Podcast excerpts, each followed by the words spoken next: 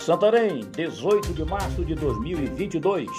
Aqui Oswaldo de Andrade, direto da redação do jornal O Impacto.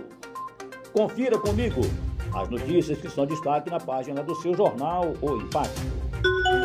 Incêndio atinge residência durante a madrugada em Alter do Chão. Guilmarina Venâncio Barbosa perdeu quase tudo durante a madrugada de sexta-feira, hoje, dia 18, em um incêndio sua residência, situado no bairro Nova União, em Alter do Chão, em Santarém.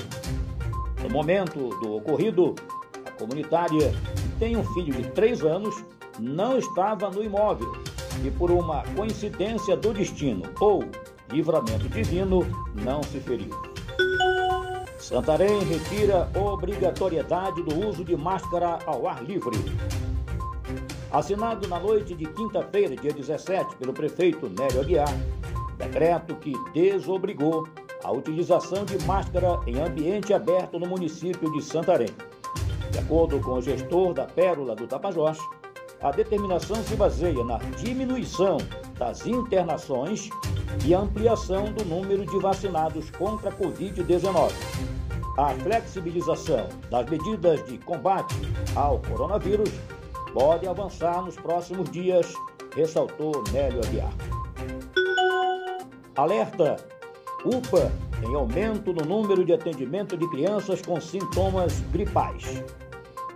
De acordo com o levantamento da UPA, dia 1 ao dia 15 de março, 40 crianças foram internadas. Em fevereiro, foram 28 acolhimentos e em janeiro chegou a 18 pequenos com sintomas moderados de gripe. Clima frio em Santarém, no inverno amazônico, vivido neste período do ano em geral, proporciona o aumento de sintomas gripais na população, principalmente nas crianças. Na unidade de pronto atendimento UPA 24 horas de Santarém, o fluxo de atendimento do público infantil tem crescido no mês de março. Crueldade Menores amarram, estupram e matam criança em Marabá. Uma criança de 5 anos foi vítima de um crime brutal na tarde de quarta-feira, dia 16, na vila Capistrano de Abreu, na região do Rio Preto, na zona rural de Marabá, no sudeste do Pará. O garoto foi amarrado, estuprado e morto às margens de uma represa por três menores de idade.